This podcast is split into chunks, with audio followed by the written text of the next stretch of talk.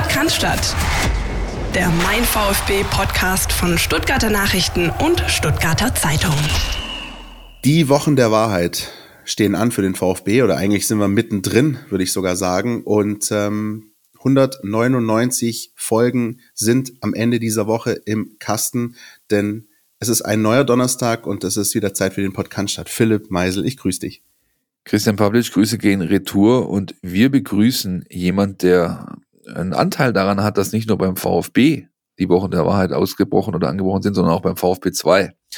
Benno Rücker, grüß dich. Servus, hallo. Ja, schön, dass ich äh, hier sein kann. Danke für die Einladung. Sehr gerne, wir freuen uns und ähm, an der Stelle gleich mal an unsere Hörerinnen und Hörer. Die Tonqualität weicht heute so ein bisschen ab. Das bitten wir zu entschuldigen.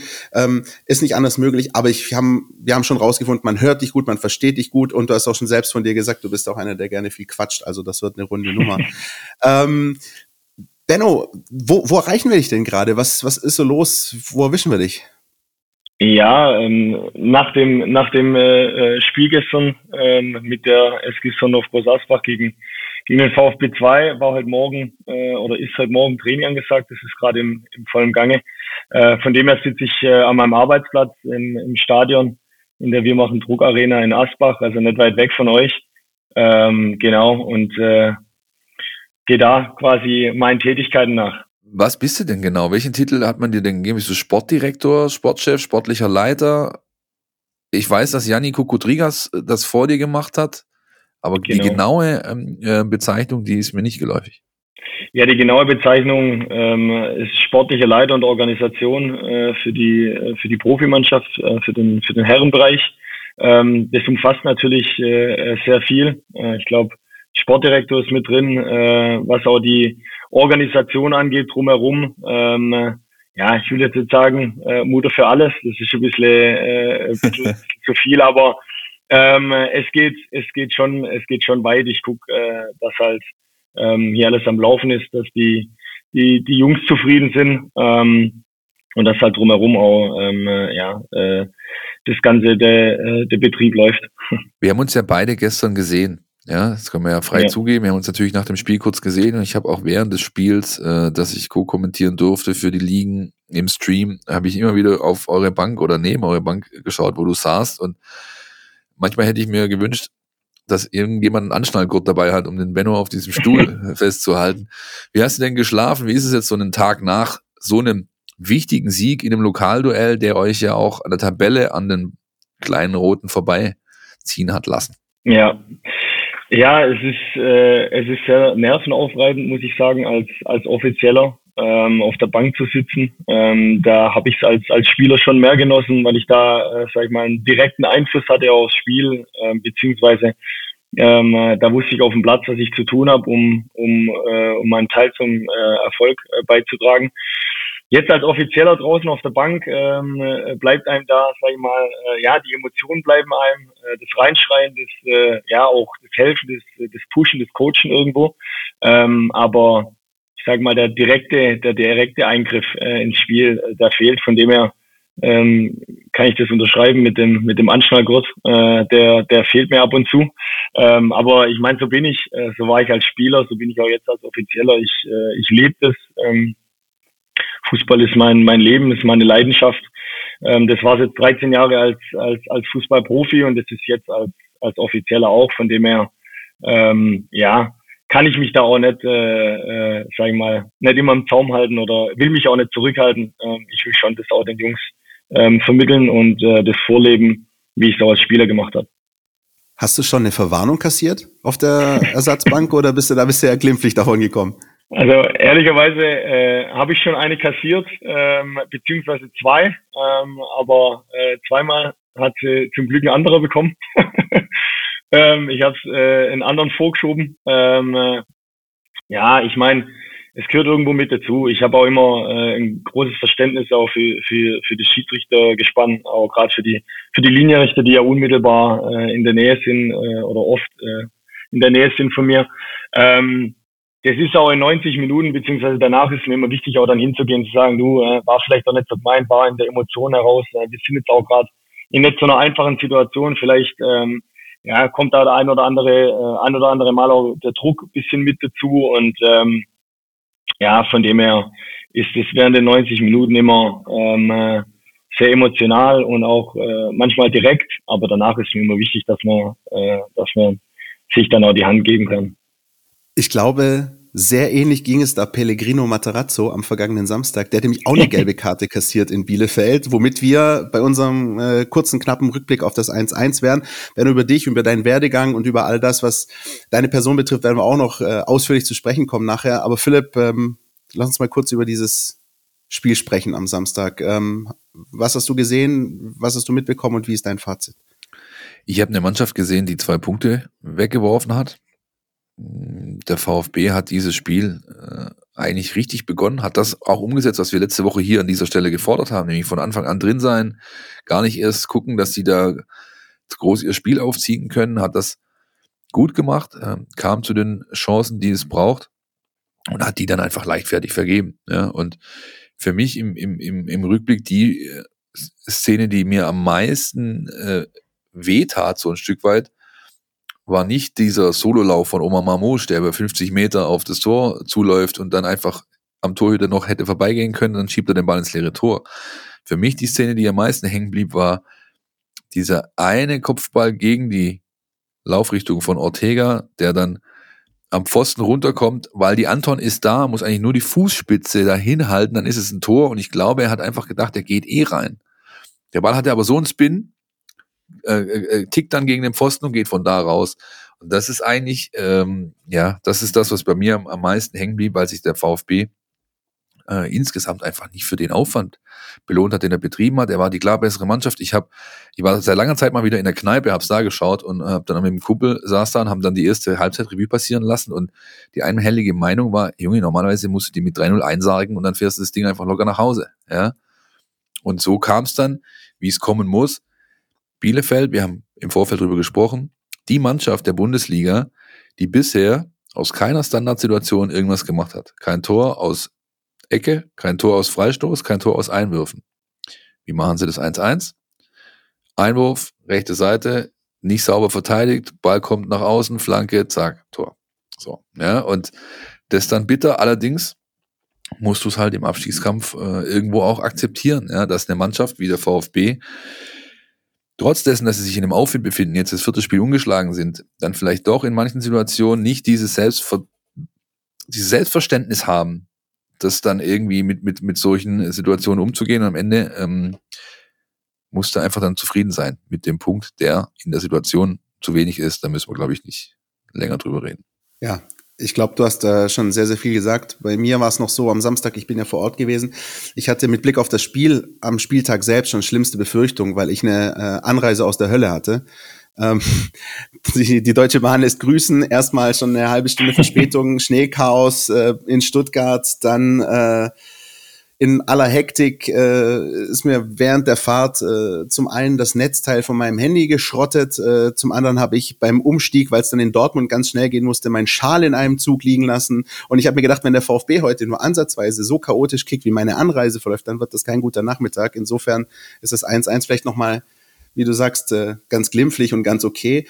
Ähm, und mir bleibt auch diese Szene auf jeden Fall im, im, im Hinterkopf mit Mavropanos und Anton, wobei ich schon ähm, bei der Situation von Thiago Tomasch, ich glaube 54. Minute war es, als er auch ähm, von Mamouche gut freigespielt wird, im 16er frei zum Schuss kommt und den übers Tor setzt. Da musste ich auch mal kurz ähm, testen, wie stabil die Tische im Bielefelder Medienbereich sind, ähm, weil mir in dem Moment klar war, jetzt ist es eine Chance zu viel, die liegen gelassen wurde, das wird sich rächen. Und so ist es dann auch gekommen.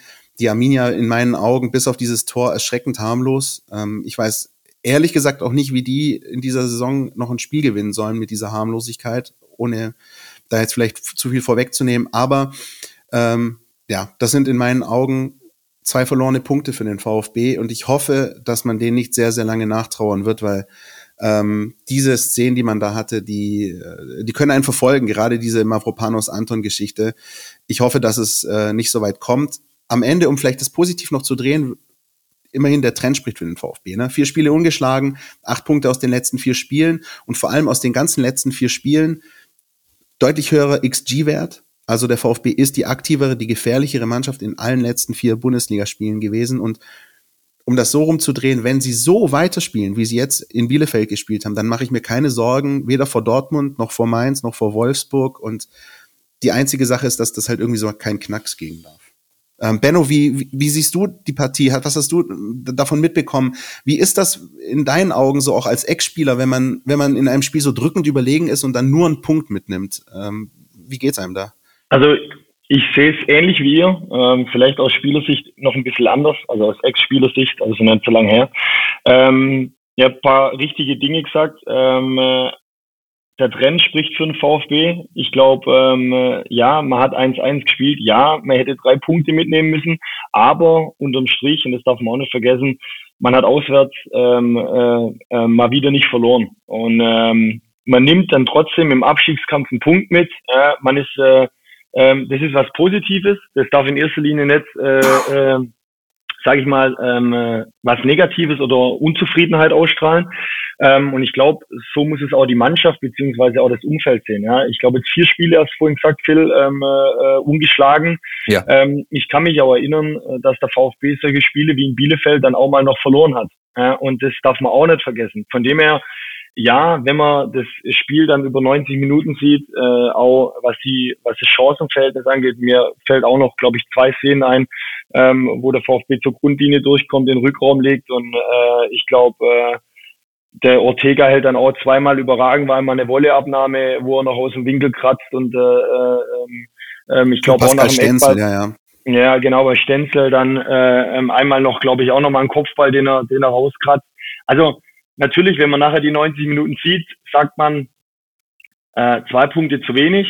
Ähm, aber ich glaube, wenn man so das Ganze sieht und auch den Saisonverlauf vom VfB, beziehungsweise die letzten Monate auch, äh, wo man, wo man daheim äh, ähm, noch so Spiele wie gegen Bochum auch äh, äh hergibt, ähm, beziehungsweise die Punkte, die Punkte hergibt, glaube ich, ähm, dass es, dass es unterm Strich auch trotzdem was Positives sein muss, dass man jetzt vier Spiele ungeschlagen ist. Ähm, hat auswärts nicht verloren, man hat einen Punkt mitgenommen, zwei zu wenig, das wissen wir jetzt, aber ähm, der Trend zeigt nach oben. Und ähm, man muss sagen, vor, was war das erste Spiel, was sie gedreht haben? Gladbach daheim. Ähm, da hat der Trend, da hat der Trend ganz, ganz düster ausgesehen. Ähm, da wurde die Mannschaft teilweise von außen schon für, für tot erklärt. Ähm, und äh, äh das Nörgeln ging äh, brutal wieder los, sage ich mal.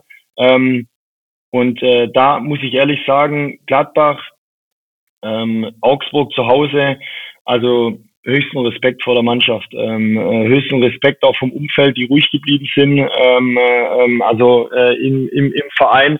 Äh, das ist immer ganz wichtig und äh, man darf nicht vergessen, es ist immer noch eine sehr junge Mannschaft, äh, dass man da einmal äh, zwei Tore Rückstand zu Hause dreht, einmal äh, ein Tor Rückstand dreht äh, in den Sieg. Ähm, äh, also das ist schon ähm, äh, ähm, aller ihren wert. Und ich finde, verdient auch jetzt, hat man es dann gesehen in der Punkteausbeute, man sieht es dann jetzt auch in der Tabellensituation und vor allem man sieht es im Trend.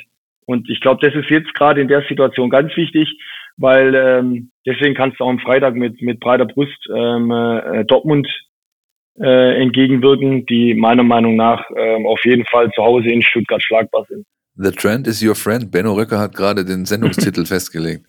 Sehr gut.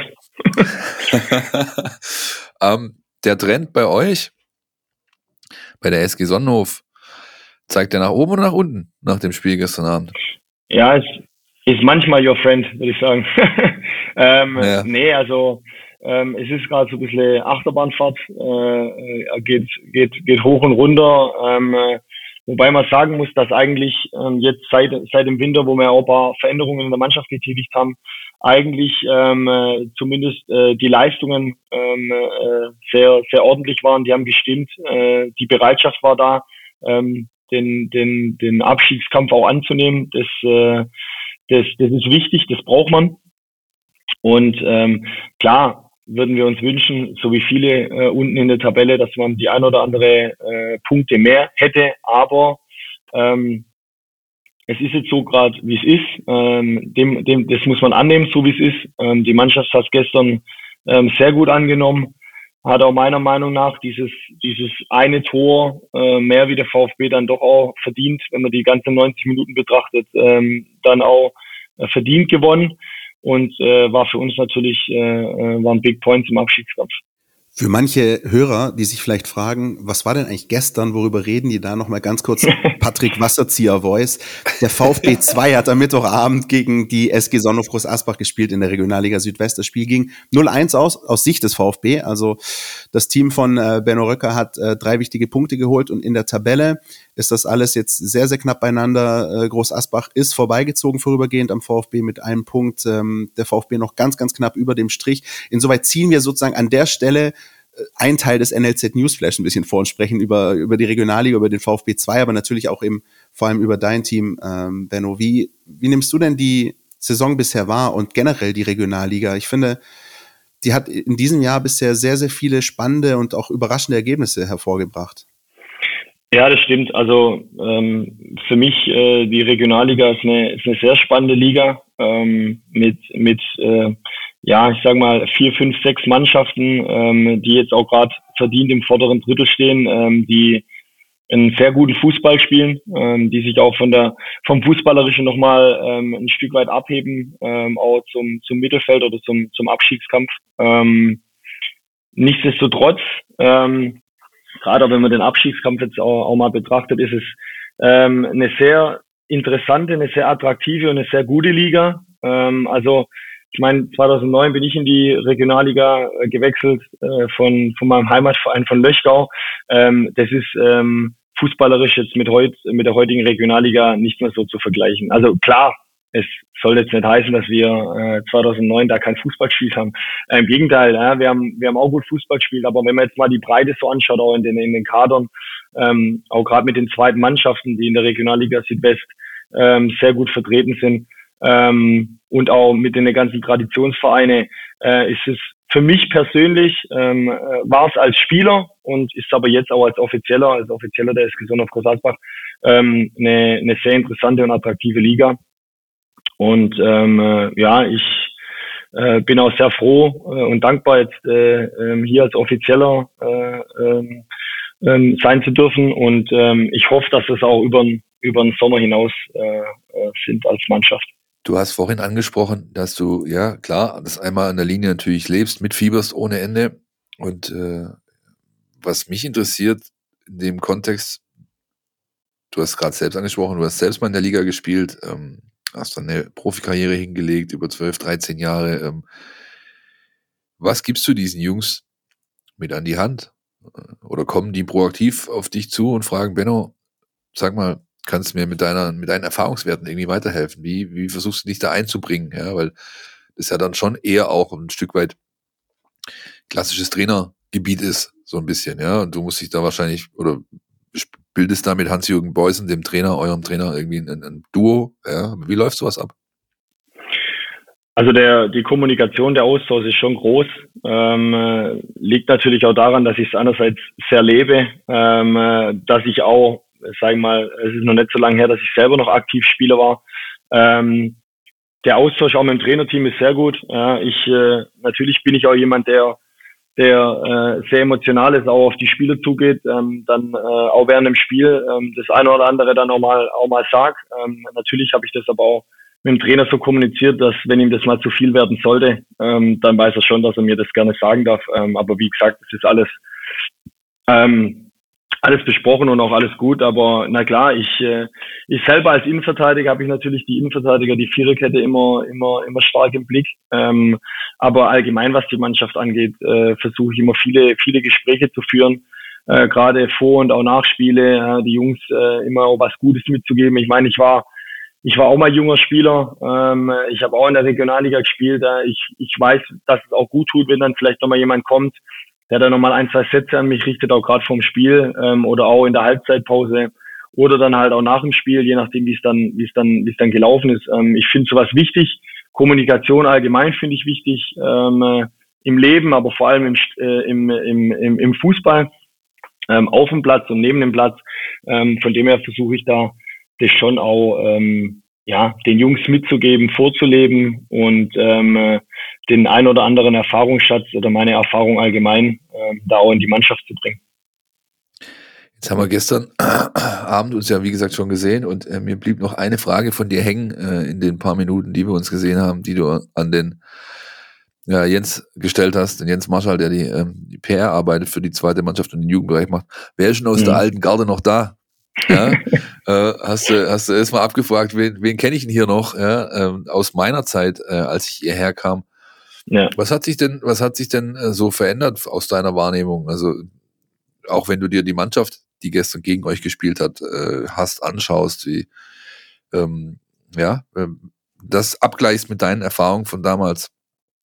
Ja, ich denke, natürlich äh, verändert sich jetzt nach, es sind ja auch mittlerweile über zehn Jahre, ähm, als ich ja. zum VfB komme in 2011, ähm, ist ja irgendwo klar, dass sich da äh, einiges verändert. Also sei es jetzt vom Spieler oder vom Trainerteam. Ähm, aber klar von den, äh, ich sage mal so, von der, von der Geschäftsstelle, von den Mitarbeitern ist ja oft so in so einem Verein, dass ähm, dann äh, ähm, ja schon immer die äh, irgendwann die Alteingesessenen dann immer noch da sind. Und äh, deswegen habe ich das gefragt. Und klar, zu dem einen oder anderen hat man auch noch, äh, hat man auch noch äh, äh, Kontakt, beziehungsweise auch noch zu, zu, zu Ex-Spielern vom VfB äh, noch guten Kontakt. Und das ist mir auch wichtig. Ich meine, der, äh, der VfB ist äh, ähm, äh, immer noch mein Herzensverein, äh, natürlich mit der SG Sonnenhof Groß Asbach zusammen.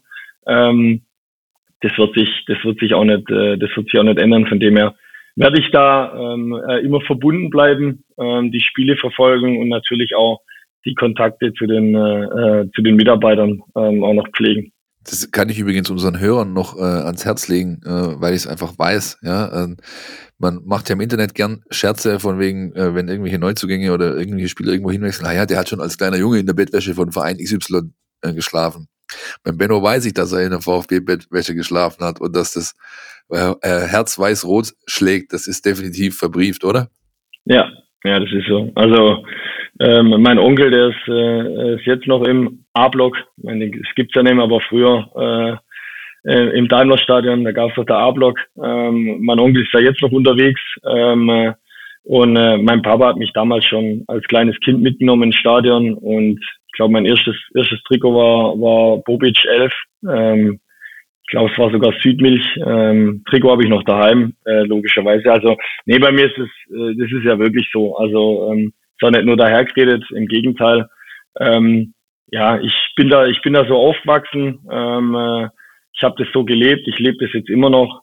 Und ähm, es ist manchmal nicht so einfach im Freundeskreis, wenn der VfB unten in der Tabelle steht und natürlich viele von der Freunde ähm, äh, äh, obere Mannschaften in der Tabelle haben, die nenne ich jetzt nicht.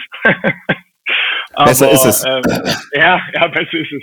Ja, nee, aber da, ähm, äh, da bleibe ich immer standhaft und mache das auch gern ähm, auch wenn es manchmal schwerfällt. Aber jetzt ist ja gerade, äh, wie schon angesprochen, der, der richtige Trend da beim VfB. Von dem her kann ich jetzt auch mal wieder den einen anderen Spruch dann auch in der WhatsApp-Gruppe oder persönlich bringen, äh, der für den VfB spricht.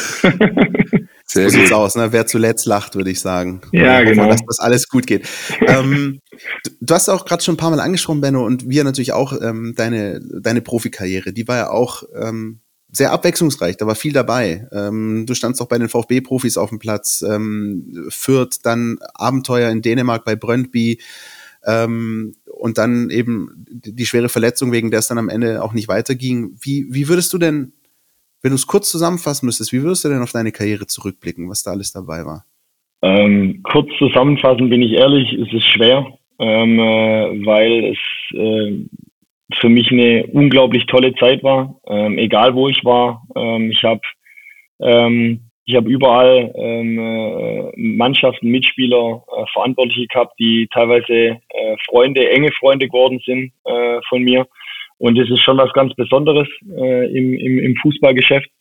Da, dafür bin ich auch sehr dankbar. Ich hatte, ähm, ja, äh, ich glaube, wie in jeder Karriere gab es Höhen und Tiefen. Ähm, aber wenn ich jetzt auf die 13 Jahre zurückblicke, da ähm, würde ich nichts bereuen, nichts anders machen. Im Gegenteil, ähm, ich bin sehr froh und äh, kann auch sagen, dass ich sehr stolz bin auf das, was ich, was ich erreicht habe. Ähm, und ähm, ja, da sind viele, viele tolle Dinge dabei, ähm, wo ich auch ähm, auch nicht nur mit der mit der Familie oder mit meiner Frau zurückblick, äh, sondern auch äh, gerne ab und zu einfach mal dran denke oder, oder mehr Erinnerungen anschaue von früher, ähm, die, die mir sehr viel bedeuten, ja. Gibt es denn ganz besondere Wegbegleiter? Du hast gerade schon angesprochen. Gibt es ähm, so die ein, zwei Personen, wo du, wo du heute sagen würdest, die haben mich bis heute geprägt und vielleicht auch zu dem Menschen gemacht, der ich jetzt auch heute bin, die dich auf deinem Weg begleitet haben? Ja, ich, ich würde sagen, dass, äh, das waren äh, nicht nur viele Leute ähm, oder Trainer oder Spieler, sondern das waren auch ähm, die einzelnen Stationen. Also das hat damals äh, angefangen.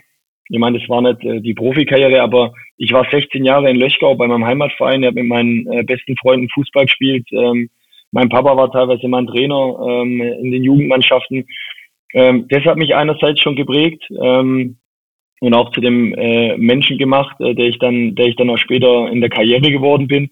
Aber auch der erste Schritt nach Groß Asbach, äh, wo ich unheimlich viel gelernt habe, ähm, auch nicht nur auf, äh, sondern auch neben dem Platz, ähm, wo es auch viel um Werte ging, äh, wo ich in eine, in eine verschworene, äh, erfahrene Truppe reingekommen bin, ähm, wo, wo ich ja sag, äh, für den Beginn meiner Karriere war das mit die wichtigste äh, oder eine der wichtigsten Stationen in Groß Asbach. Äh, ähm, Werte wie äh, respektvoller Umgang, Disziplin, äh, Leidenschaft. Ähm, der Jüngste trägt das Tor, die Stangen, die Hemdchen und die Bälle alle auf einmal. Ähm, das wurde da äh, sehr vorgelebt ähm, und ähm, ja, das, das hat mich unheimlich geprägt. Da bin ich auch sehr froh und dankbar dafür.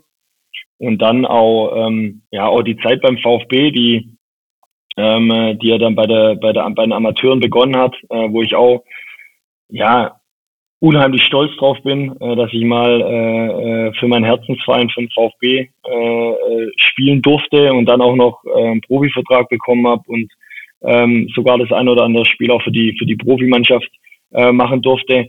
Ähm, das macht mich riesig stolz und das äh, lässt auch nicht nur mich, sondern auch meine Familie auf, äh, auf, auf 13 Jahre zurückblicken, wo ja, wo man, wo man einfach echt äh, glücklich drüber ist. Und klar war es jetzt nicht ähm, oder wenn man mich jetzt im Nachhinein fragt, habe ich jetzt für die, für die Profis äh, fünf Spiele gemacht. Natürlich hätte ich mir gewünscht, dass es 50 oder 100 äh, gewesen wären. Ähm, aber es hat halt einfach, äh, denke ich, äh, ähm, äh, zu der Zeit nicht, nicht sollen sein. Ich bin dann damals zu äh, Kräuter Fürth wechselt nach drei Jahren. Es waren wirklich drei tolle Jahre, ähm, auch ähm, rückblickend äh, beim VfB. Ähm, jetzt auch vielleicht mal nicht nur sportlich betrachtet, sondern sondern auch das drumherum, äh, die Leute, die ich dort kennengelernt habe, äh, Freunde, die ich dort gefunden habe und immer noch ein, ein Umfeld und Mitarbeiter, wo ich, wo ich, wo ich gerne Hallo sage und äh, ähm, äh, ähm, das ist schon was Besonderes und ja, dann bin ich zu Kräuter Fürth gewechselt, ähm, was auch eine sehr, sehr tolle Zeit war, habe ich an meiner engst, einer meiner engsten Freunde äh, getroffen und durfte dort mit ihm spielen. Ähm, äh, was mich auch Namen unheimlich, bitte. Namen ist Stefan Fürstner. Äh, äh, war, Gut, das in, wir das auch. war das war das in Fürth, ja, mit dem ich jetzt noch sehr sehr engen Kontakt habe und er auch einer meiner meiner engsten Freunde geworden ist, ähm, auch die die die ganze Familie und äh, das sind dann schon Momente, wo ich auch sage, okay, ähm, äh, ähm, das ist nicht selbstverständlich, auch gerade im, im Fußballgeschäft, weil es schon schnelllebig ist, äh, weil man sehr viele äh, Mitspieler hat, ähm, man vermeidlich äh, auch denkt, ja, man hat sehr viele Freunde, aber ähm, die Freunde, die kristallisieren sich dann auch oft ähm, äh, äh, aus oder ähm, wenn man wenn man die Wege dann auch trennt, äh, trennt äh, wenn die Wege sich trennen dann mal wieder, dann dann merkt man dann, mit wem man dann doch wirklich Kontakt hat. Ähm, also von dem her war das war das auch eine richtig tolle Zeit. Ich habe damals dort einen, einen, einen Zweitliga-Rekord aufgestellt, das wusste ich gar nicht, das hat mir dann mal ein Kommentator von Sky gesagt.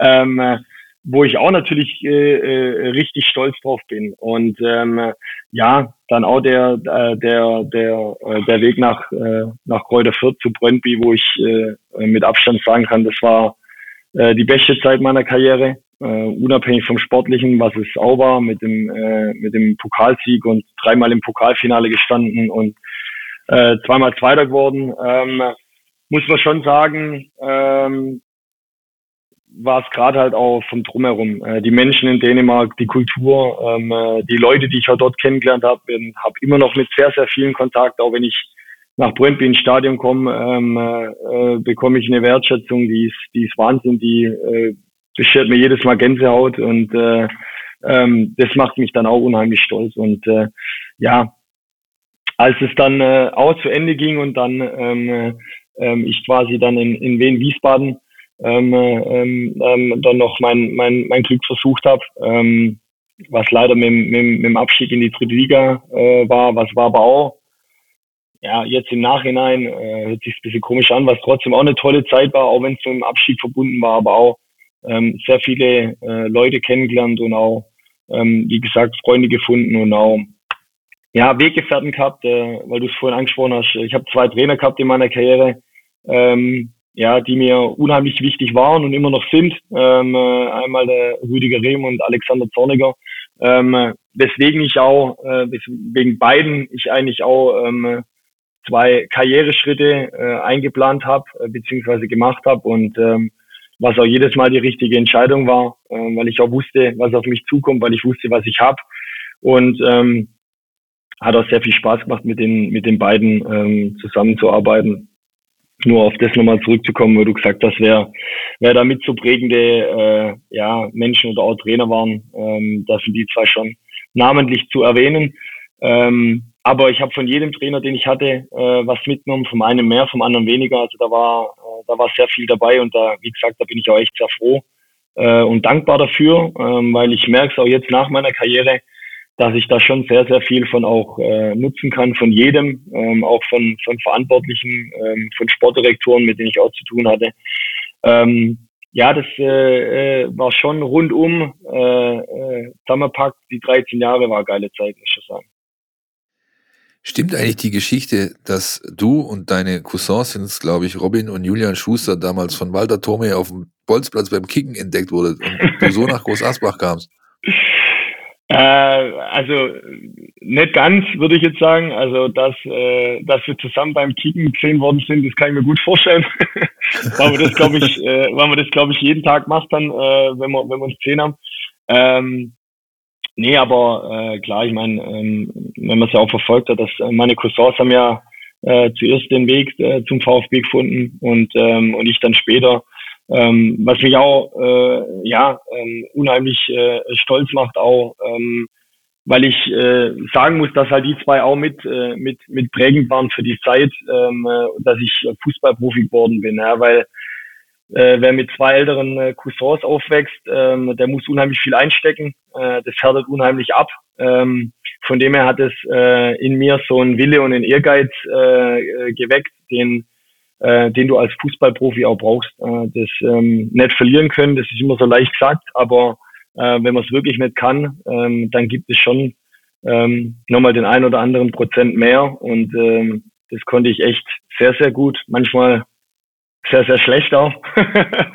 aber ich finde, es ist immer eine gute Eigenschaft, wenn man das nicht kann. Und ähm, weil ja, äh, einen guten Pass spielen, lange Bälle schlagen, Zweikämpfe gewinnen, das kann man alles lernen, aber ähm, die Mentalitäten Spieler zu bringen, ähm, den Ehrgeiz, den Wille, ähm, ich glaube, das ist schwieriger. Ähm, und wenn man das ist schon äh, aus Kindheitstage von seinen Cousins auch vorgelebt kriegt, weil man es muss, weil man äh, einstecken muss und äh, weil man weil man ja gewinnen will, ähm, war das schon eine tolle Zeit und ähm, da war ich auch sehr glücklich drüber. Also ich glaube, was uns, Philipp und mir, aber auch, glaube ich, unseren Hörern äh, auffällt, ist, dass du wirklich jemand bist, der sehr, sehr reflektiert über das äh, nachdenkt und sehr viel von dem auch aufgesaugt hat, was, was er erlebt hat, was er an Eindrücken mitbekommen hat, was ihn eben zu dem macht, was er heute ist. Benno, wie bist du denn mit Blick auf äh, die Zukunft so eingestellt? Bist du auch jemand, der sich da schon sehr viele Gedanken drüber macht? Mensch, wo sehe ich mich in drei, fünf, zehn Jahren? Oder ist das etwas, was du komplett auf dich zukommen lässt. Wie, wie, wie ist denn dann so, gibt es so, gibt's sowas wie einen Karriereplan nach der Karriere für dich?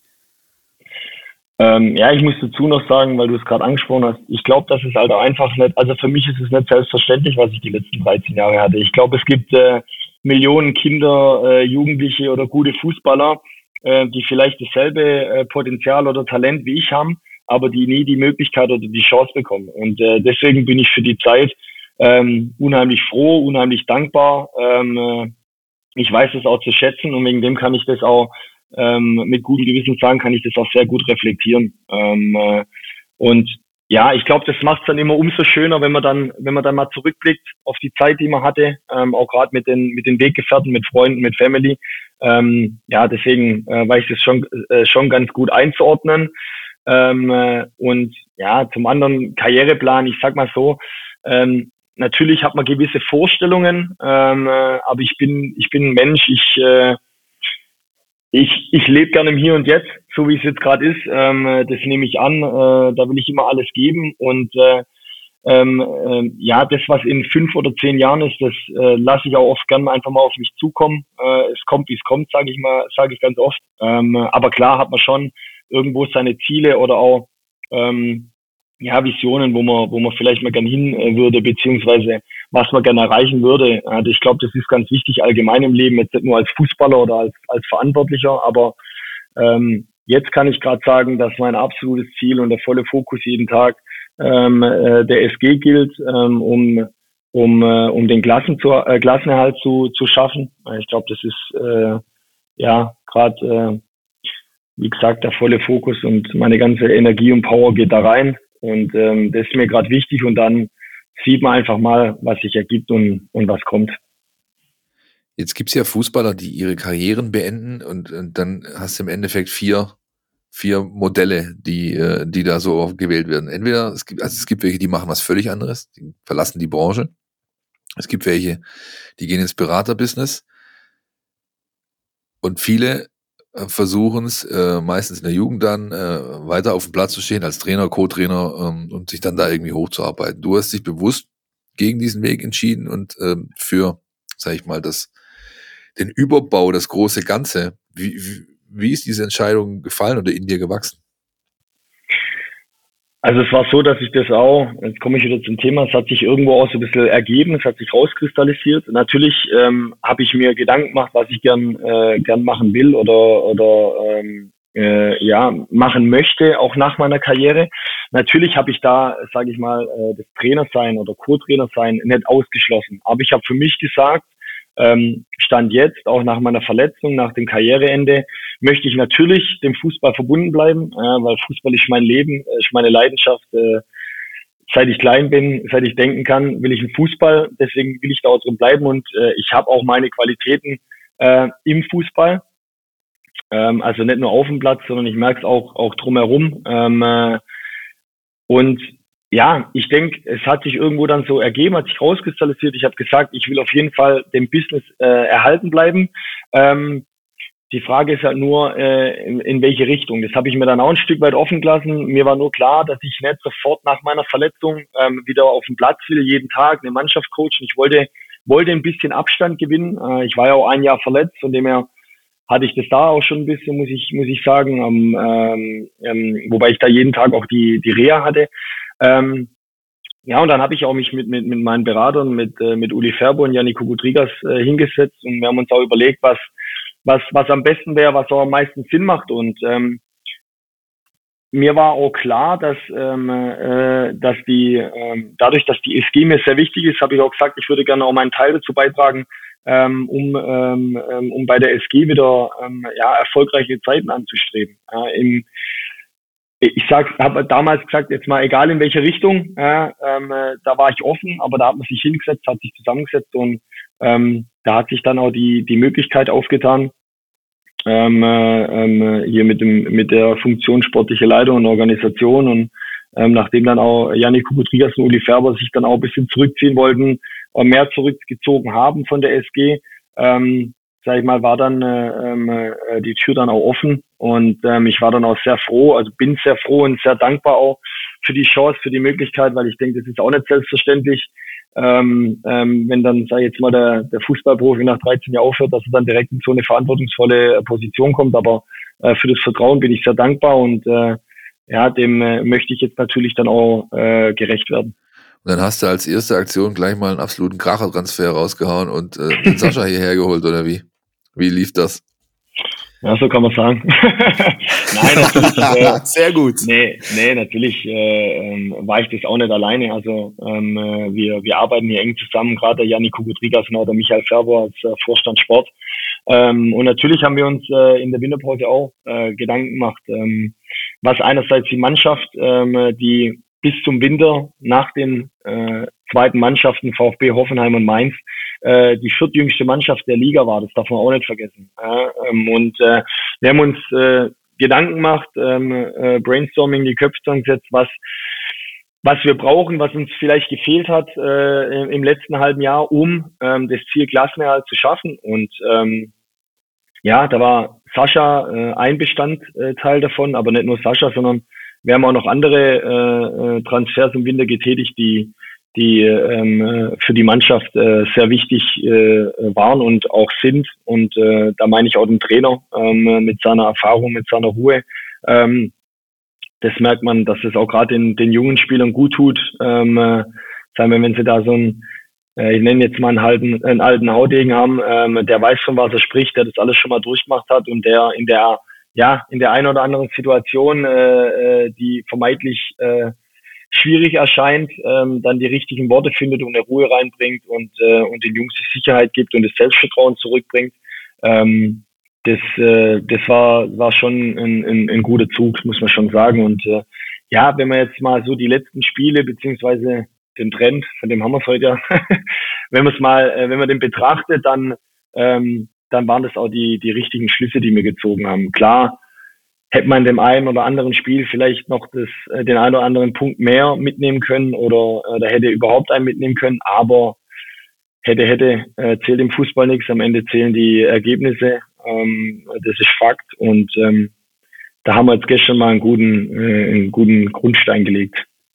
Sascha Mölders, die Wampe von Giesing bei der SG Sonnhof Groß Asbach. Und du, Philipp, hast mir vorher noch, als wir so ein bisschen gequatscht haben über dieses Spiel äh, am Mittwochabend gesagt, da merkt man einfach auch, wenn da jemand auf dem Platz steht, ne, der einfach auch diese Erfahrung hat, ganz, ganz oben mitgespielt zu haben. Ja, voll. Also, ich meine, du hast, ich hab's ja, ich, ich glaube, der O-Ton war, der hatte gefühlt äh, knapp zweistellig Ballkontakte, aber jeder Ballkontakt hatte halt Sinn, hat, hat Sinn, hat Hand und Fuß gehabt, so, ja. Äh, und äh, glaube, wenn er ein Stück weit äh, in der einen oder anderen Situation seine Mitspieler eine, wacher gewesen wären, wäre auch mehr daraus entstanden. Ja, aber selbst wenn der, wenn der rückwärts laufend in ein Kopfballduell geht, dann weiß er ganz genau, wenn ich an den Ball komme, muss ich ihn so spielen, damit mein nachrückender Spieler X die Möglichkeit hat, daraus was zu machen. Oder ich werde, äh, ich laufe Richtung Eckfahne, werde da steil angespielt. Wie, wie verarbeite ich den Ball? Den nehme ich nicht an. Nein, ich leite ihn kurz mit einem Tick äh, hinter, hinterm Standbein durch mit der Hacke weiter. Solche Sachen siehst du halt extrem und auch das Tor geht so 50 Prozent auf seine Kappe. Ja, er läuft, ist im Abseits, läuft an, zieht den Sprint an, bricht dann ab. Ähm, VfB-Abwehr denkt, äh, ist Abseits. Linesman hebt die Fahne, äh, aber Schiedsrichter und David Hummel, die hatten eine andere, äh, andere Meinung der Situation. Ja, Hummel läuft durch, macht das Tor.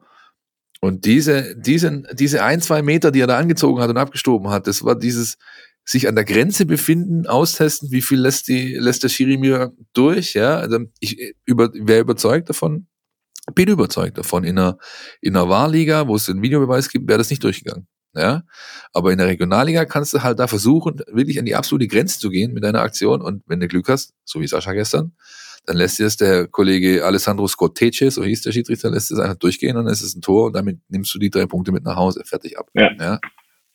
Kenner sprechen auch vom Filippo Inzaghi-Effekt. Richtig, der ist immer schön, genau, der hat immer schön an der, an der Abseitslinie, an der Kante gewartet und äh, der ist 15 Mal kriegt es abgepfiffen, das 16. Mal kommt er durch und macht das entscheidende Tor, ganz einfach. So, so, das ist halt die Erfahrung, die du hast. Wenn du äh, den Dreier vorne dran stehen hast, dann ist es auch egal, wie viel Wurstzemmeln du dir unter der Woche reinknallst. Ja, wenn du das bringst, jeden Samstag, hilfst du jeder Mannschaft weiter. Ja?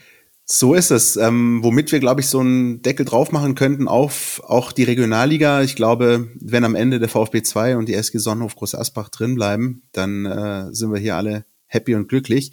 Ähm, Benno, bevor wir dich entlassen, haben wir aber noch was für dich. Das haben wir dir vorher natürlich nicht verraten und dazu hören wir jetzt einen Jingle. Entweder oder. Unser Podcast Tiki Taka. So, Benno, ich übernehme, wie, wie jeder Gast, der zum ersten Mal in dieser Sendung hier aufschlägt, hast du jetzt noch ein kleines Abschluss, Abschlussprozedere mit uns zu durchlaufen. Das ist unser Podcast Tiki Taka. Ja? Okay. Mhm. Du kriegst jetzt, du kriegst jetzt drei Fragen gestellt. Christian und ich stellen sie äh, abwechselnd. Und äh, es sind entweder oder Fragen. Das heißt, du kriegst zwei Antwortmöglichkeiten angeboten, du entscheidest dich für eine und im Idealfall begründest du deine Entscheidung. Ja? Ich hoffe aber, es kommt nicht äh, Linsen und Spätzle oder geröstete Maultasche mit Ei. Weil beides geil ist, gell? Ja, ja, ja. ja klar. Sehr da gibt es keine, kein Entweder-Oder. Nein, Kulinarik haben wir dieses Mal rausgelassen. Okay. Aber es sind trotzdem drei gute Fragen dabei. Christian, magst du beginnen? Äh, ja, gerne. Dann ähm, starten wir mal ein bisschen angenehmer, weil äh, ich muss zugeben, es wird im weiteren Verlauf der Kategorie vielleicht auch noch fies. Äh, erste Kategorie, äh, Lieblingsdefensivaktion aus deiner Sicht. Sliding Tackle oder das Kopfballduell? Ja gut, das ist schon richtig schwer. Ah, Sliding Tackle mit, mit Gegenspieler. Ja. Natürlich. Schön wegflexen. Am besten, ja. wenn der Rasen so ein bisschen feucht ist. Ja, genau. Ah, großartig. Ball, Ball, Ball und Gegenspieler. Ja, sehr gut. Hätte mich auch, dafür hätte ich mich auch entschieden, tatsächlich. Schuld am Gegentor gegen Reka. Benno Röcker oder Sven Ulreich? Ja, schwierig, schwierig. Also, damals ich, aber ich glaube, wenn man sich nochmal anguckt, ähm, hätte ich den Ball auch wegschlagen können. Ähm, fehlende Kommunikation vielleicht auch von beide. Ähm, ich glaube, ich würde beiden die Schuld geben. Haben wir heute Morgen tatsächlich getan, Christian und ich. Wir haben es uns angeschaut. Ja. Mit, äh, mit kroatischem Originalkommentar. Und was war eure Meinung? Ich hätte es auch so gesagt, du kannst schon beiden äh, ein Stück weit die Schuld geben. Es ist tatsächlich Kommunikation. Ja, ich glaube, vielleicht auch bei beiden ein Stück weit fehlende Erfahrung. Ja, ähm, beide noch sehr jung, ähm, internationales Spiel, es geht um alles.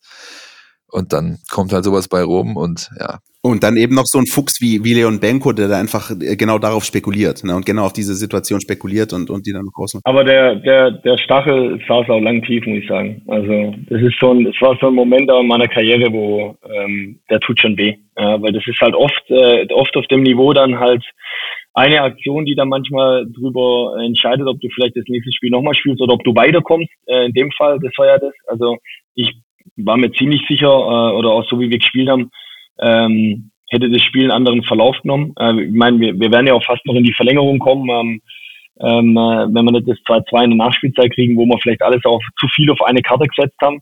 Ähm, aber ja, schon so ein Moment in meiner Karriere, der, äh, äh, der schon noch nachhängt. Aber tatsächlich, äh, auch das sind die Erinnerungen, die auch wir noch an dieses Spiel haben. Ähm, ja, das war das eine Gegentor, aber das zweite ist dann, ich glaube, es waren drei, vier Minuten Nachspielzeit und du wirfst alles nach vorne, hast eine eigene Ecke und ähm, du hast einen Gegner gehabt, der in dem Moment wirklich auch stehen K.O. war. Also mit an Sicherheit grenzender Wahrscheinlichkeit hättest du in einer 30-minütigen Verlängerung früher oder später das Ding gewonnen. Und ähm, wie du gesagt hast, ja, da hat man wahrscheinlich ein bisschen den, den Kopf verloren an der Stelle. Ähm, nun gut, den Kopf verlieren wir nicht mit der letzten Kategorie, der letzten Frage in dieser Kategorie. Äh, die ist, glaube ich, vielleicht ein bisschen einfacher zu beantworten, vielleicht aber auch gar nicht. Der Kabinenhit bei der SG Sonnenhof Groß Asbach. Vanessa May oder Andrea Berg? Ja, ganz klar Andrea Berg. yes, Habe ich jetzt noch gedacht. Mein Mann, Benno ist mein Mann. Sehr gut. Sehr gut. Wobei, also ich will nicht sagen, also Vanessa May äh, läuft auch, aber der Kabinenhit, äh, der bleibt bei Andrea Berg. Aber Helene Fischer ist kein Thema. Nee. Natürlich nicht. Benno Röcke, ein Mann der klaren Antworten. Guck mal, wie einsilbig er plötzlich wird. Ja, großartig. Ja, super. super.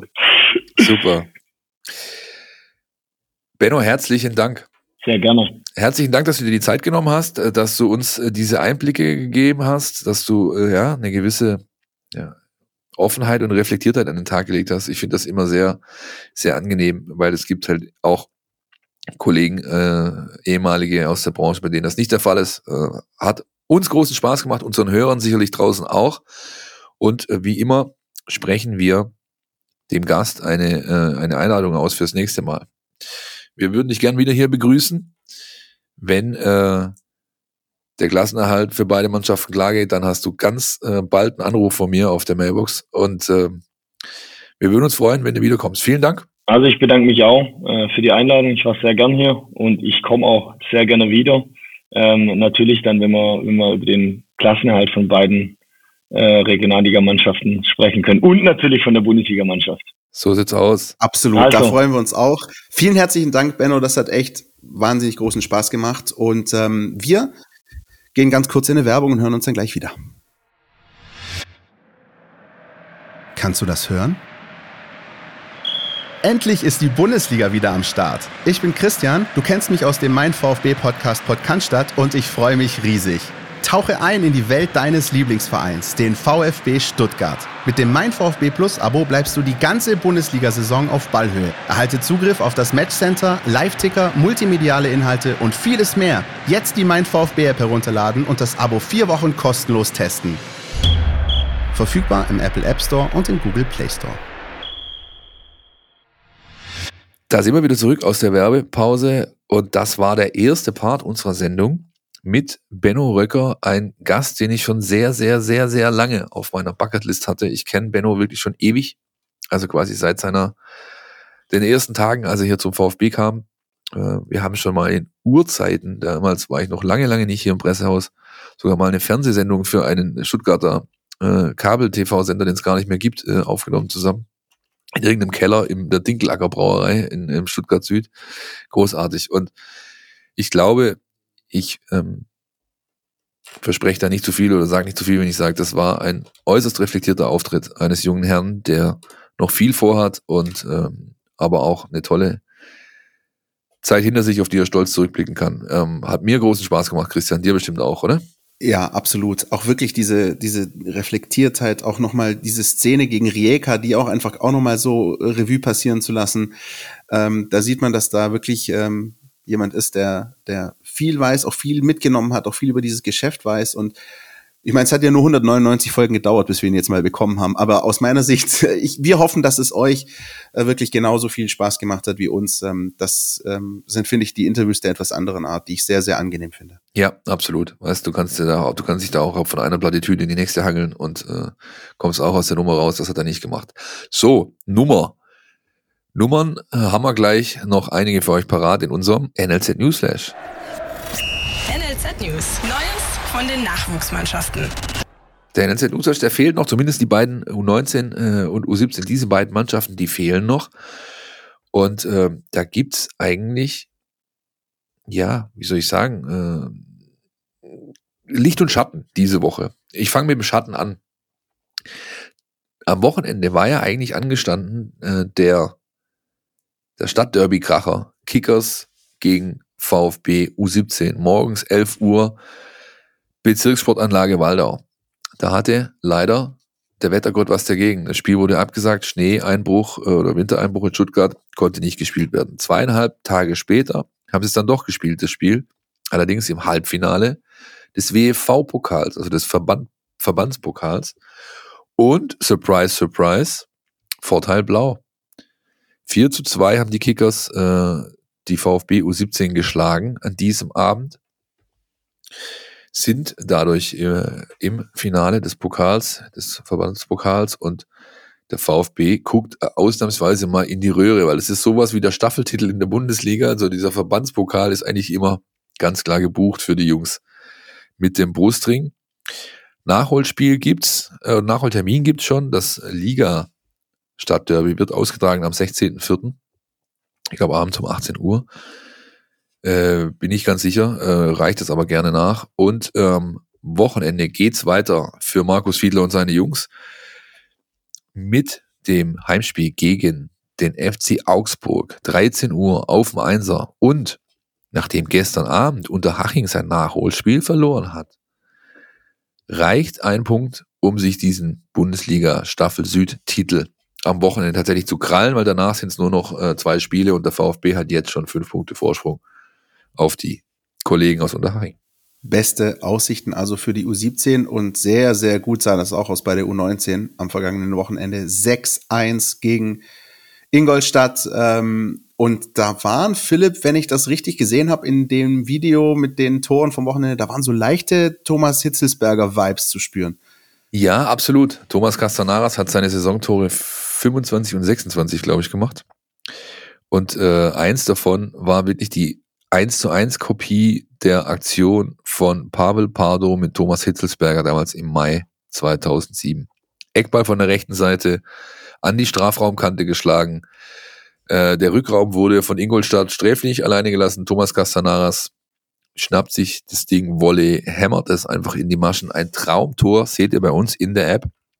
Gibt das Video noch zum Anschauen. Ich möchte aber bei diesem Spiel eher den Kollegen Raul Paula hervorrufen, ja, äh, hervorheben, so rum ist richtig. Der hat nämlich drei Stück gemacht, ja, also dreimal Paula, zweimal Castanaras, einmal Ribeiro, so, so die Torschützen.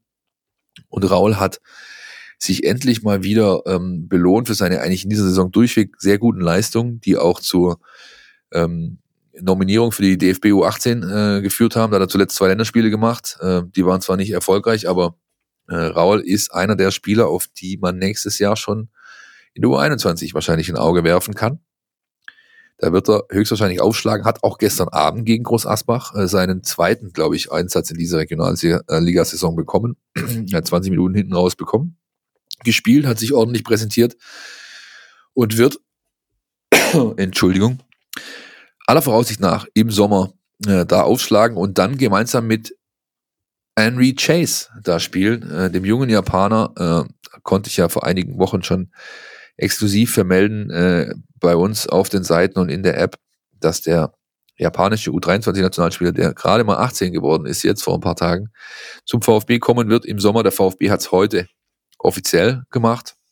Der junge Mann schlägt da also auf im Sommer bei Fahrenhorst und dann, wir hatten es ja gerade davon, hoffentlich weiterhin in der Regionalliga, denn die Oberliga ist dann schon sehr, sehr äh, zähes, zähes, zähes Pflaster, trockenes Brot, nenn's wie du es willst, aber das ist natürlich dann ein Kulturschock par excellence. Diese Bildsprache, Philipp Meisel, großartig.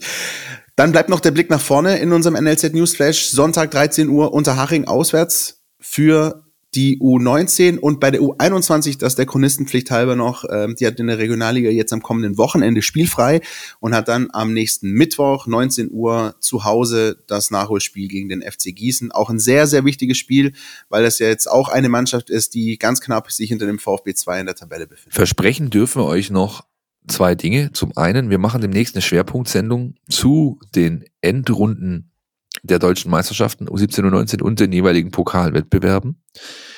Wir haben uns dafür schon einen Kollegen eingeladen, nämlich Daniel Haug, Kommentator und äh, Sportreporter bei Leagues, bei den Ligen, die also auch die VfB 2 Spiele streamen und die ganz viel auch im Junioren-Bundesliga-Bereich machen.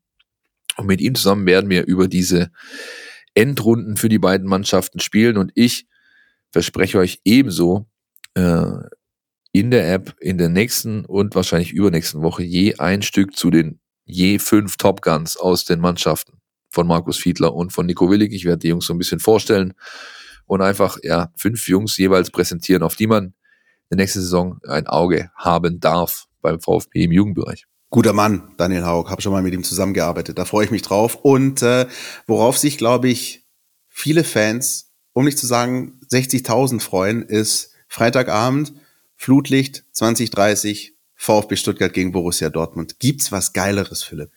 Alter, ich bin heiß wie Frittenfett, kann ich dir ja. jetzt schon sagen. Ja, wenn mir jetzt allein in dem Moment, wo du jetzt das gerade so einleitend ähm, ansprichst, äh, äh, spüre ich diesen Kitzel im, im Nacken und auf dem Handrücken. Diese kleinen Härchen ähm, haben sich kurz aufgerichtet.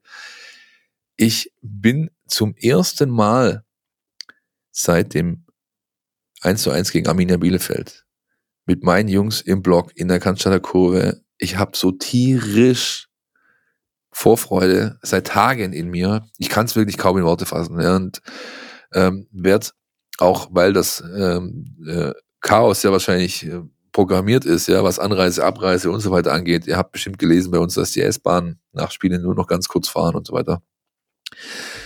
18, spätestens 18.30 am Pfiff aufschlagen in Cannstatt mir zur Beruhigung erstmal zwei, drei äh, äh, Pilsetten reindrücken und dann äh, ja gemeinsam mit vielen, vielen anderen zum Stadion laufen und dieses Spiel einfach in mich aufsaugen, genießen. Ich habe da so Bock drauf. Ich kann es gar nicht, wirklich, ich kann es echt kaum beschreiben. Aus diesen Ausführungen, meine Damen und Herren, äh, wird Ihnen vielleicht ersichtlich, dass Philipp Meisel derjenige ist, der am Freitagabend frei hat und meine Wenigkeit arbeiten darf. Äh, aber ich freue mich nicht weniger als du. Es ist ein überragender Kick. Und ähm, wenn wir mal so ein bisschen ins Detail gehen, ähm, vielleicht erstmal so ein bisschen den Blick auf Borussia Dortmund richten. Die haben richtig auf den Deckel bekommen.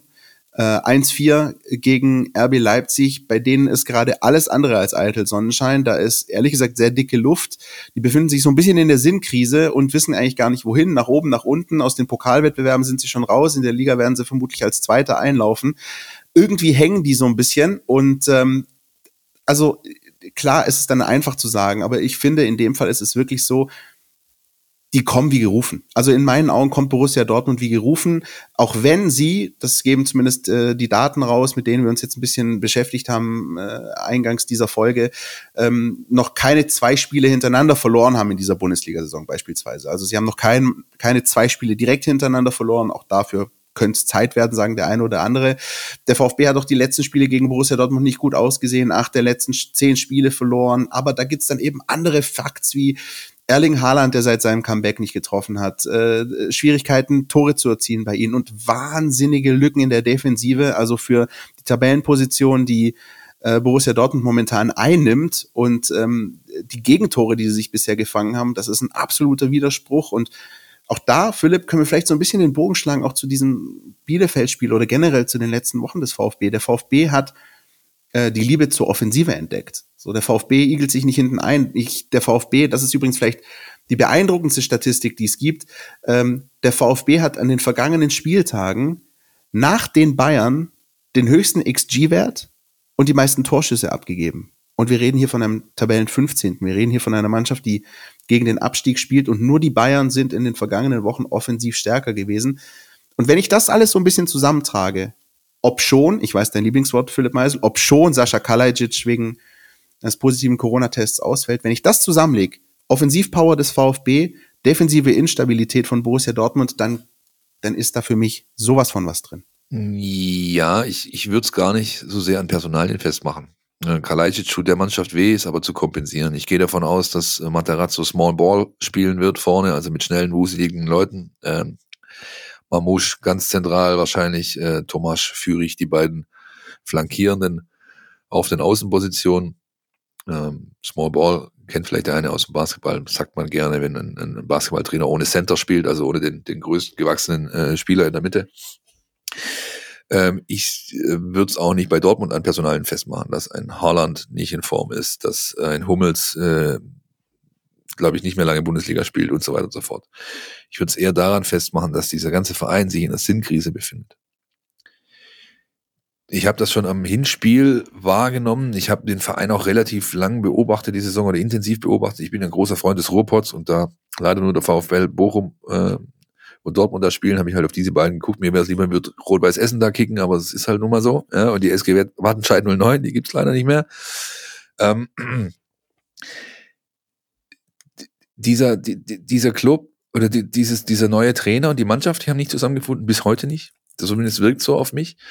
Und der ganze Club hat eben auf seinen Entscheiderpositionen Leute, die sind schon kluge Köpfe. Watzke, Zorg ähm, und Kehl, die wissen schon, ähm, wie der Hase läuft und die erkennen halt schon und verraten das auch immer wieder oder kommunizieren das zwischen den Zeilen in ihren Statements, dass da ein großer Umbruch kommen werden muss, wenn Borussia Dortmund wirklich mal ähm, oben angreifen will. Das sagen sie zwar vor jeder Saison, und natürlich wären sie Zweiter, müssen sie auch irgendwo mit dem Personaletat, ja, aber wirkliche Chancen haben sie nicht. Also spielst du ja quasi um nix. Du weißt es schon vor der Saison. Gut, jo, wir können ein bisschen international und da und hier und tralala und aber Meister wird man nicht, Pokalsieger wird man wahrscheinlich auch nicht. Und das macht ja was mit einem ganzen Club. Das ist ja in gewissermaßen, wenn auch auf einem extrem hohen Niveau, aber es ist in gewissermaßen eine Perspektivlosigkeit. Und daraus konnten die sich bisher nicht lösen. Und ich fand das schon im Hinspiel, tatsächlich, da habe ich gearbeitet, Christian, ausnahmsweise. Ja. Bin dann aber ganz schnell nach Essen rübergefahren und habe da mein Wochenende voll verbracht. Natürlich, was äh, denn sonst? Ja. Ähm, äh, habe ich das festgestellt, dass die sich ähm, durch dieses hergeschenkte 2-1 haben die sich einfach in die Tasche gelogen. Die haben das relativ hoch angesetzt, diesen Erfolg ja, äh, gegen eine Stuttgarter Mannschaft, die mindestens gleichwertig war und die einfach dieses, dieses, den, den Punkt, den sie sich locker hätte einstecken können, herschenkt, weil sie in der 85, 86 Minute einen Eckball nur mit einem Mann Rest verteidigt und der wird halt überlaufen. Also ein eigener Eckball, ja. Du kriegst einen Konter von Borussia Dortmund im Westfalenstadion, weil du einfach den Eckball nicht sauber Rest verteidigst, ja.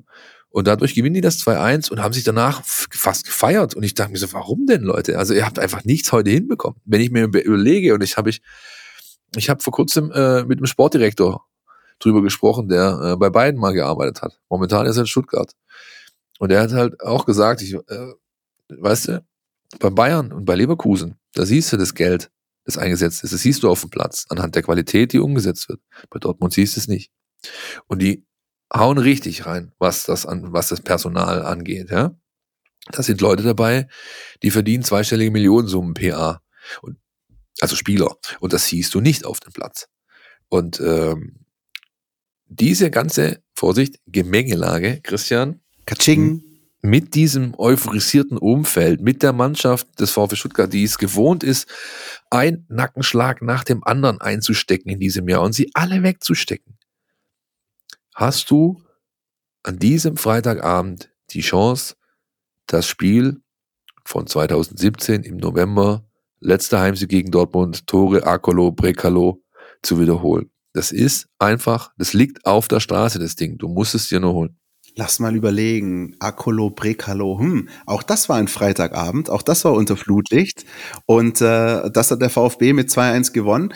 Und ähm, auch diese Erinnerung von dir an das Hinspiel finde ich ganz interessant. Ähm, übrigens auch da, ohne Sascha Kalajic, absolut ebenbürtig gewesen. Und nicht nur dieses zweite Tor, das die Dortmunder geschossen haben, ähm, quasi vom VfB auf dem Silbertablett serviert. Das erste war Malen, glaube ich, ein abgefälschter Schuss, also auch sehr, sehr unglücklich für den VfB. Der hätte das, das Spiel nicht verlieren müssen und war damals noch auch sportlich und auch emotional in einer ganz anderen Situation, nämlich schon so in den leichten Krisenmodus. So wie, wie wir davor hatte der VfB in der Hinrunde gegen Augsburg und Bielefeld verloren und ist dann nach Dortmund gereist äh, und hat dieses Spiel höchst unglücklich verloren. Und jetzt kommt einfach auch der VfB mit einer ganz anderen, viel breiteren Brust auch äh, in dieses Spiel rein. Ähm, ich bin echt wahnsinnig gespannt. Ich glaube, es wird auch sehr, sehr abwechslungsreich und, und sehr, sehr viel passieren. Wollen wir vielleicht ganz kurz an der Stelle reinhören, was unser Taktikexperte zum Spiel sagt? Ich bitte darum. Die Mein VfB Taktiktafel. Hier geht's ins Detail. Mit Borussia Dortmund erwartet den VfB Stuttgart ein Top-Team, das aber auch nicht ganz ohne Schwächen daherkommt, wie man zuletzt gegen Leipzig zum Beispiel gesehen hat, oder auch in den Pokalwettbewerben. Ähm, grundsätzlich ist Dortmund halt in vielen Aspekten wirklich top in der Intensität im Pressing und Gegenpressing zum Beispiel ähm, und vor allem auch im Kombinationsspiel, so im Übergang nach vorne und im letzten Drittel. Ähm, da sind sie mit Spielern wie Reus, Brandt, Guerrero und Haaland wirklich super aufgestellt. Ähm, Haaland, der sich natürlich auch ins Kombinationsspiel einschalten kann, der aber ansonsten halt auch für sehr viel Tiefe und extrem viel Durchschlagskraft sorgt. Ähm, also dieses Spiel innerhalb der Offensive im letzten Drittel ist wirklich top bei Dortmund. Ähm, was nicht so gut funktioniert, ist relativ klar der Spielaufbau. Da haben sie seit Wochen Probleme. Ähm, sie haben natürlich sehr gute Aufbauspieler, die auch ein Pressing individuell knacken können, aber einfach keine gute Struktur. In der Viererkette stehen die Innenverteidiger zum Beispiel relativ eng und die Außenverteidiger dann zu hoch. Und insgesamt ist es halt sehr frei organisiert und dadurch haben sie ähm, ja einfach keine wirklich verlässlich guten Passwege und Abstände. Und auch die Restverteidigung ist relativ aggressiv und auch ein bisschen fehleranfällig. Und das kann man sich halt mit einem Angriffspressing zum Beispiel zunutze machen. Ähm, genau das hat Leipzig auch getan am letzten Spieltag und haben dann halt auch Ballverluste provoziert von Dortmund und gekontert. Man kann auch versuchen, aus einer tiefen Stellung zu kontern. Allerdings hat es den Nachteil, dass man dadurch Dortmund häufiger ins letzte Drittel kommen lässt, wo sie halt ihre Kombinationsstärke ausspielen können und dass man vielleicht auch äh, unter Umständen vom Dortmunder Gegenpressing einfach erdrückt wird.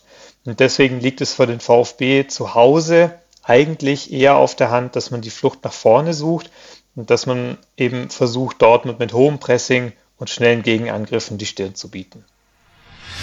Vielen Dank, Jonas Bischofberger, wie immer mit dem ganz dezidierten Blick, diesmal auf Borussia Dortmund. Ähm, dazu, Stichwort Personal, gilt es natürlich noch zu erwähnen, neben Sascha Kalajic auch Waldemar Anton, der ausfällt, der Abwehrspieler, hat seine fünfte gelbe Karte sich geholt, wird aussetzen. Könnte man jetzt auch sagen, wenn schon, dann vielleicht besser gegen Dortmund als danach äh, gegen Mainz oder Wolfsburg, ist alles Zukunftsmusik, aber dass diese fünfte gelbe Karte irgendwann kommen würde, ich glaube, das war ähm, unabdingbar. Das musste irgendwann mal passieren. Insoweit ähm, ergibt sich aber auch da, Philipp, aus personeller Sicht möglicherweise gar nicht so das große Problem, weil ja Borna Sosa zurückkehren wird. Das gilt zumindest als sehr wahrscheinlich. Dann könntest du mit Ito das wiederum äh, abfangen und vorne der Ausfall von Kalajic würde dann allem Anschein nach wieder einen Startelf-Einsatz für Orel Mangala ermöglichen, oder? Davon gehe ich aus, ja. Also ich äh, gehe wirklich davon aus, dass sie so spielen werden. Ja, dass wir äh, das klassische 4-3-3 sehen, das Materazzo die letzten Wochen gerne genommen hat. Abwehr, äh, Viererkette ist klar, Sosa links, äh, Ito, Mavropanos in und äh, Kalle, Stenzel, auch Ex-Dortmunder rechts.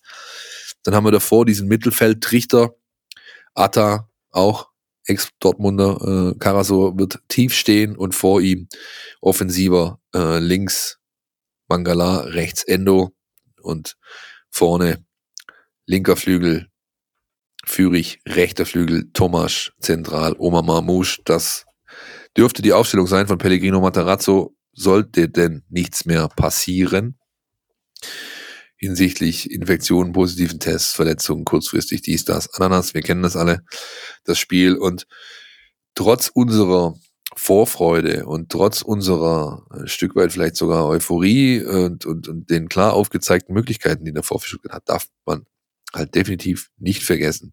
Du spielst immer noch gegen Dortmund. Dortmund ist trotz aller Probleme, die die haben, eine der besten Offensiven der Liga. Sie sind High-End-Performer, was ihr XG-Wert angeht. Sie sind äh, die Mannschaft, die, äh, glaube ich, die drittmeisten Torschüsse abgegeben hat, die meisten Joker-Tore, die zweitmeisten Strafschüsse, ähm, die dritt erfolgreichste Mannschaft nach Runenbällen Standards und so weiter. Flanken kommen viel. All das ist nicht von der Hand zu weisen. Da reicht ein simpler Blick in die Datenbanken, um zu sehen, dass da halt schon jede Menge Qualität vorbeikommt. Ja, und ich bleibe aber dabei, Qualität hin und her, Papierform hin und her. Fußball ist trotz aller körperlichen und athletischen Aspekte halt auch immer noch ein Spiel, das in Köpfen entschieden wird. Und da hat der VfB gemeinsam mit seinen Fans in seinem Rücken gerade einfach einen Riesenvorteil und den kann er hoffentlich nutzen. Ich bin da sehr gespannt, ähm, auch wirklich wie Borussia Dortmund auftritt. Wenn man jetzt zynisch wäre, könnte man sagen, der Einzige, der wirklich Interesse an diesem Spiel aus Dortmunder Sicht hat, ist vielleicht Sportsfreund Raiola. Aber gut, das ist vielleicht eine andere Geschichte. yeah. Nee, aber wirklich ähm, genau dieser Punkt, äh, wo stehen sie, wo kommen sie her? Und beim VfB eben genau das Gegenteil. Da geht's um alles in der Liga. Man kommt aus diesem Trend, acht Punkte aus vier Spielen, äh, also warum nicht? Und auf der anderen Seite kann der VfB, auch Pellegrino Matarazzo, die Verantwortlichen im Vorfeld des Spiels, natürlich völlig ohne Probleme das sagen, was ist, nämlich dass Borussia Dortmund der Favorit ist in diesem Spiel, dass Borussia Dortmund dieses Spiel eigentlich mit Blick auf Personal, Tabellensituation gewinnen muss, ja. dass der VfB aber wenig zu verlieren hat und einfach sich Punkte holen kann im Kampf um den Klassenverbleib. Und dann eben, Klammer auf, vielleicht noch der Hinweis, dass das absolut nicht unmöglich ist. Das hat die Konkurrenz des VfB in dieser Saison schon bestätigt, nämlich der FC Augsburg, der zu Hause gegen Dortmund einen Punkt geholt hat. Und für die, die es vergessen haben sollten, die Hertha, die vor Weihnachten gegen Borussia Dortmund zu Hause gewonnen hat 3-2. Das heißt, dass es für einen äh, Kandidaten da hinten in diesem hinteren Tabellendrittel möglich ist, zu Hause gegen Dortmund zu punkten, ist bewiesen, Klammer zu. Ja, und ähm, ja, wie gesagt, ich glaube auch, die Rolle liegt im VfB einfach mehr. Ja, letzte Woche hattest du zum ersten Mal in der Saison so wirklich die Favoritenrolle klar inne. Sie haben es zwar gut gemacht, aber es ist einfacher für die Mannschaft, aus der Underdog-Position zu agieren und äh, dann äh, schauen wir mal, was bei rumkommt. Du hast die Chance vorzulegen, kannst dann in aller Ruhe im Idealfall dir das Wochenende angucken und es sind natürlich zwei Spiele dabei, auf die du besonders schauen musst, nämlich Wolfsburg gegen Bielefeld, 15.30 Samstagmittag und das Berliner Derby, war. Ne? Hertha BSC, äh, aka Hashtag Pfandhaus äh, Army gegen äh, den ersten FC Union, ja, Ost gegen West, Rot gegen Blau und äh, das Lars Spiele, gegen Steffen Görsdorf. ja, genau, das sind Spiele, die natürlich auf deine Situation einwirken werden. Augsburg spielt gegen die Bayern und Fürth äh, empfängt Mönchengladbach. Die kann man, glaube ich, eher vernachlässigen, die beiden Spiele. Aber die anderen beiden, da muss man schon drauf genau äh, äh, drauf schauen. Und dann sind wir mal gespannt, was wir nächste Woche in unserer 200. Folge, Christian, dann äh, so alles nachhinein im Nachgang einordnen können von diesem Wochenende, das vor uns liegt oder vor uns liegt. Wir freuen uns natürlich auf die 200. Folge. Wir freuen uns aber auch auf dieses Spiel am Freitagabend, wie ihr hoffentlich auch. Halten euch da natürlich wie immer auf dem Laufenden in unserer App Mein VfB Plus vom Freitagabend über den Samstag hinweg. Schauen natürlich auch, was die Konkurrenz macht. Ich glaube, das wird sehr, sehr interessant. Und ähm, herzliche Einladung, da vorbeizuschauen. Genauso wie auf unseren sozialen Kanälen, Facebook, Twitter, Instagram, at mein VfB und Per E-Mail sind wir auch noch zu erreichen, info at meinvfb.de für jegliches Feedback.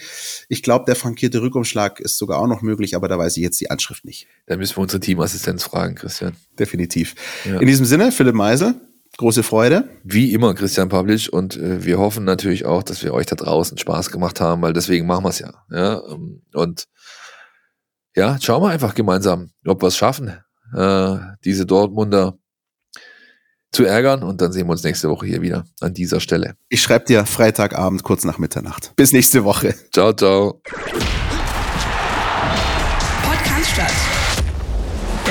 Der Mein VfB Podcast von Stuttgarter Nachrichten und Stuttgarter Zeitung.